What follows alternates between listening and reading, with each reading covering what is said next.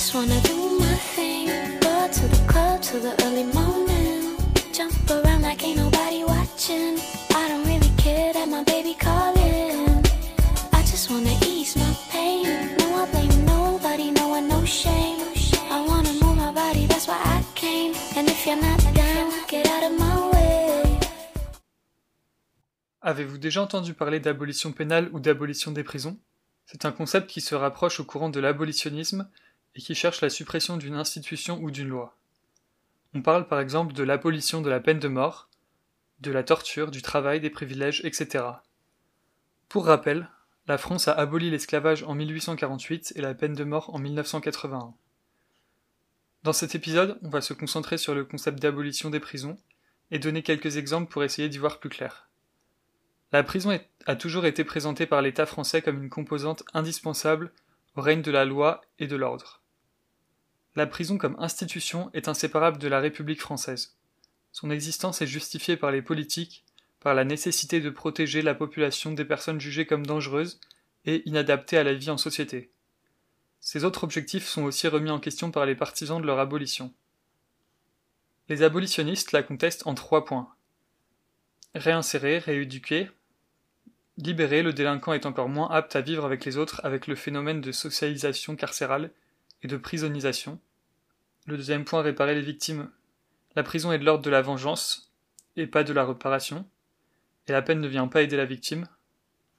Troisième point, protéger la société. La prison génère des criminels et devient une sorte d'école du crime. Les prisonniers sont pour la majorité enfermés pour des peines de moins de 5 ans. Pendant ce temps perdu, ils ne peuvent pas préparer leur réinsertion car ils sont totalement coupés du monde réel et que l'accompagnement psychologique et l'aide au projet professionnel est insuffisante, voire inexistante. L'isolement des détenus les plus dangereux ne contribue pas à leur réinsertion. Ils se radicalisent davantage et sont encore plus dangereux à leur sortie de prison. Les sociologues Loïc Ouacan et Thomas Mathiesen firent remarquer dans leur théorie que la prison est génératrice de troubles mentaux graves. Les criminels ayant du pouvoir vont moins en prison que les autres, et que les mineurs incarcérés peuvent y côtoyer la grande délinquance et être entraînés vers des groupes terroristes ou de grand banditisme. On sait par ailleurs que le djihadisme est très présent en prison. Les prisons françaises sont des centres de formation de futurs djihadistes comme l'a été Camp pour Daesh au milieu des années 2000 en Irak. Les cadres de ces organisations terroristes forment des jeunes délinquants faibles psychologiquement qui sont attirés par le rêve d'argent facile et de vie meilleure. La prison n'améliore pas les conditions individuelles des détenus, elle les aggrave et ne les aide pas à reconnaître leurs torts et à utiliser leur peine pour changer. Au contraire, elle les maintient dans une isolation sociale, une précarité aggravée, qui ne leur donne aucune chance de s'en sortir, car il est extrêmement difficile de retrouver une vie stable après un passage en prison.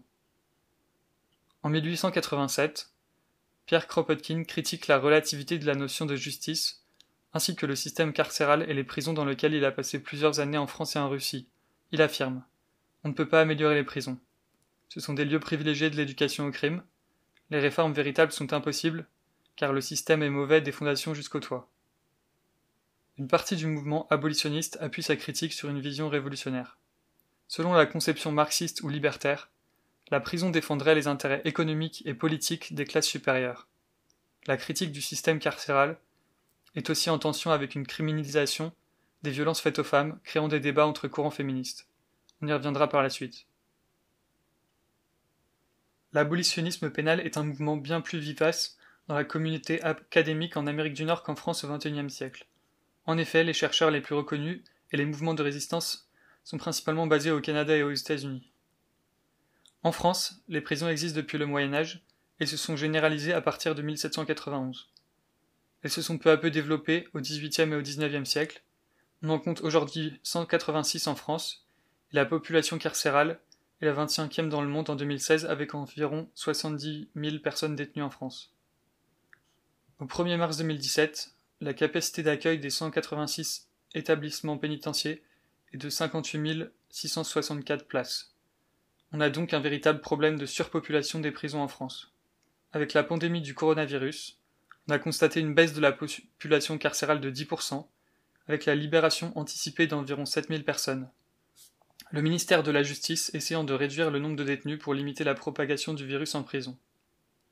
En 2014, un avis présenté par le sénateur Jean-René Le Serre établit le coût moyen d'une journée de détention à 99,49 euros.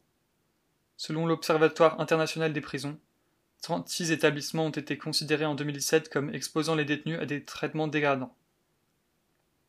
Outre le manque de place, les problèmes les plus fréquents dans les prisons sont la violence entre détenus, la violence entre détenus et gardiens, le manque d'hygiène, le manque d'activités sportives et culturelles, le manque d'aide à la réinsertion, le racisme, la radicalisation, les discriminations exacerbées, la précarité menstruelle, le coût des produits de première nécessité, le système de cantinage injuste et précarisant. Deuxième partie, le Génépi. L'association Génépi défendait jusqu'à 2019 les droits des personnes emprisonnées en ayant une position de partenaire avec les ministères français. Cette association française créée en 1976 lutte aujourd'hui pour l'abolition des prisons et des centres de rétention administratifs. L'association se positionne pour l'abolition des centres de rétention administratifs par tous les moyens nécessaires et affirme sa solidarité avec les prisonniers en lutte hier, aujourd'hui et demain. Voici un extrait de leur site internet. À sa fondation en 1976, le GNEPI a placé la réinsertion au cœur de son action en affirmant qu'il avait pour objet social de collaborer à l'effort public en faveur de la réinsertion sociale des personnes incarcérées. Le GNEPI a néanmoins rapidement estimé nécessaire de marquer qu'il n'entendait pas subordonner sa définition de la réinsertion à celle qui transparaissait de certaines politiques sécuritaires. Ainsi, en 1981, au lendemain de la loi Pierre-Fitte dite Sécurité et Liberté, le GNEPI a adopté ses deux premières prises de position publiques pour affirmer son opposition à une politique gouvernementale en matière de réinsertion sociale qu'il jugeait incompatible avec les buts de son mouvement. Trente ans plus tard, le GNEPI a souhaité examiner ce qu'il en était, afin de préciser le rapport qu'il entendait entretenir avec cet ensemble de discours et de pratiques de l'institutionnel pénitentiaire. Il en découle une prise de position initiée aux assises de 2011 à Lille. Depuis cela, GNEPI œuvre en faveur du décloisonnement des institutions carcérales par la circulation des savoirs entre les personnes incarcérées, le public et ses bénévoles. À l'heure où je prépare cet épisode, les prisons sont toujours considérées comme indispensables à la France par la majorité des Français. Personne ou presque n'envisage un monde ou un pays sans prison. L'éducation aux problématiques carcérales devrait selon moi être enseignée au collège et au lycée pour sensibiliser et pour offrir d'autres points de vue et prises de position que ceux prônés par l'État. La prison ne règle pas les problèmes, elle les aggrave, il serait temps de s'en rendre compte et d'agir en conséquence. Troisième partie, les prisonniers politiques. On compte des centaines, voire des milliers de prisonniers politiques, selon la définition qu'on donne euh, à prisonniers politiques. Je vais maintenant citer quelques prisonniers et prisonnières politiques qui sont actuellement en prison. Donc Rami Chas en Égypte, Loujain Alatloul, Raif Samar Badawi, Yassaman Ariani, Nasrin Sotoudeh, Fariba Adelka, Kali Moore Gilbert, Julian Assange, Reality Winner, Jeremy Hammond, Joshua Schultz, Henry Kyle Fries, George Abdallah, Khaled Drareni. Quatrième partie, pour elles toutes, Femmes contre la prison. Je vais donc vous lire des extraits du compte-rendu du livre Pour elles toutes de Gwenola Ricordo, qui a été écrit par Caroline Toureau. Gwenola Ricordo est une chercheuse basée à l'université de Chico en Californie. Elle propose un essai très bien documenté et d'une écriture limpide sur l'articulation complexe entre les luttes féministes et celles visant l'abolition du système pénal et carcéral. Comment se rencontrent, s'alimentent, se renforcent, ou se contredisent les théories abolitionnistes pénales et les mouvements féministes? Ce livre tisse des liens riches entre approche militante et savoir académique. Les différences et les tensions entre les courants de pensée sont clairement explicitées, les perspectives théoriques et les mouvements militants apparaissent bien dans leur diversité.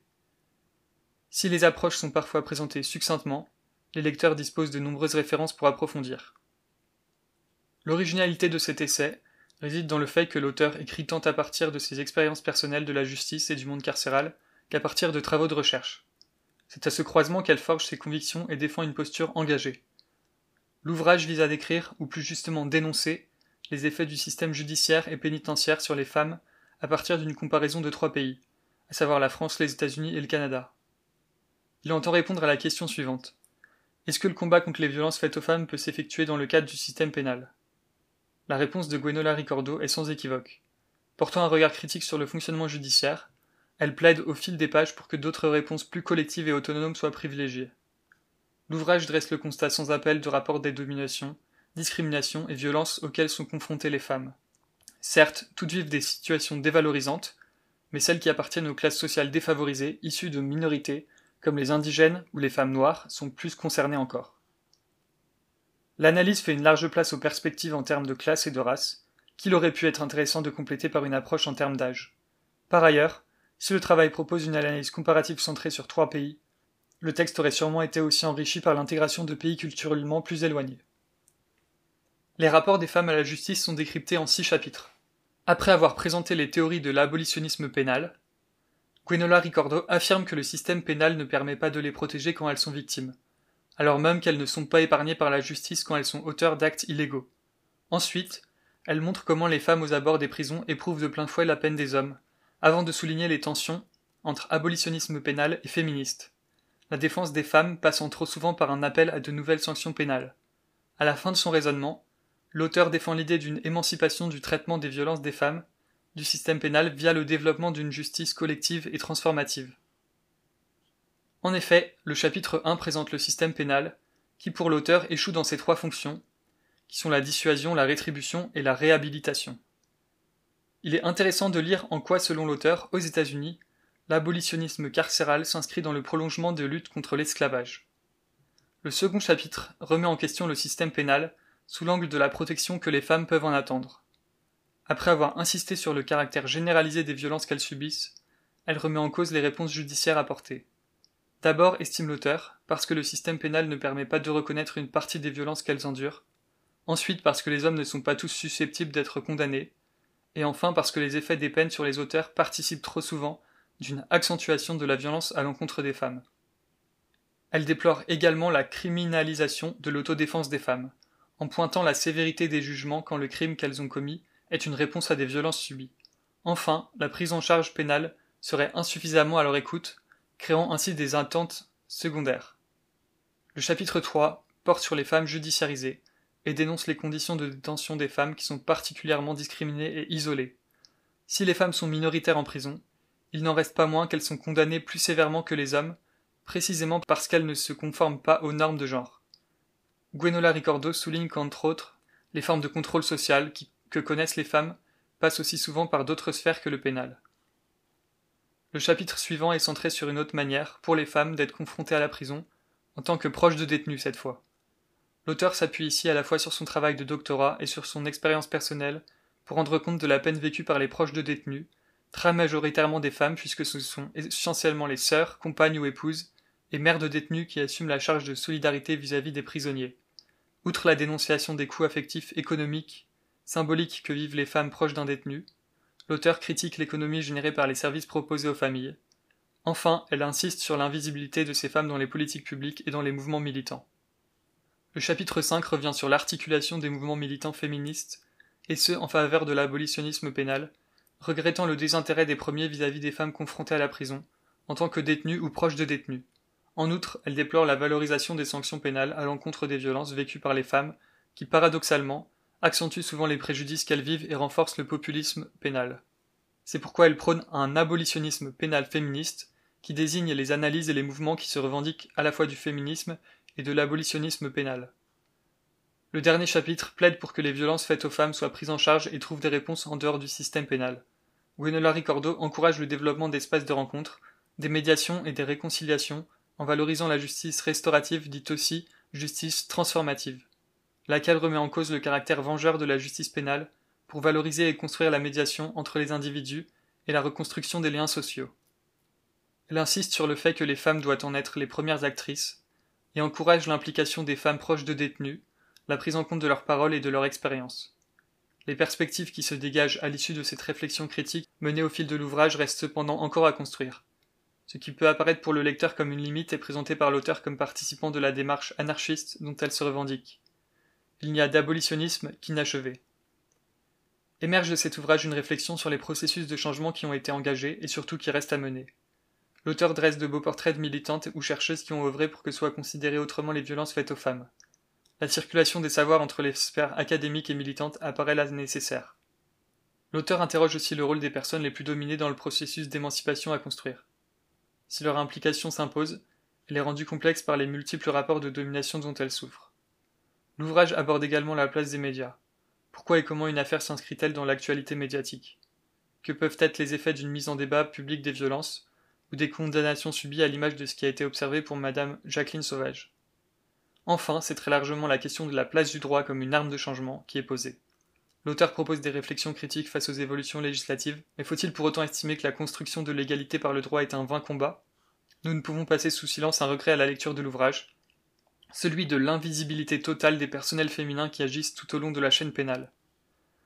Les points de vue des professionnels, l'analyse de leurs discours et de leurs pratiques, de leurs propres difficultés manquent. Comment les femmes policières, les magistrates, les avocates, les surveillantes de prison participent-elles des rapports de domination dénoncés et ou s'efforcent de les infléchir? Peuvent-elles ou non être des actrices privilégiées d'un changement dans la manière dont les violences faites aux femmes sont traitées par la justice pénale? Il n'en demeure pas moins que l'ouvrage de grande qualité ouvre des réflexions riches, nourries d'arguments nombreux dont les lecteurs peuvent s'emparer, parce qu'ils sont souvent très persuasifs, ou discutés quand ils ne les font pas les leurs. Voilà pour le compte-rendu de Caroline Toureau. C'est un livre passionnant et indispensable que je vous recommande de lire.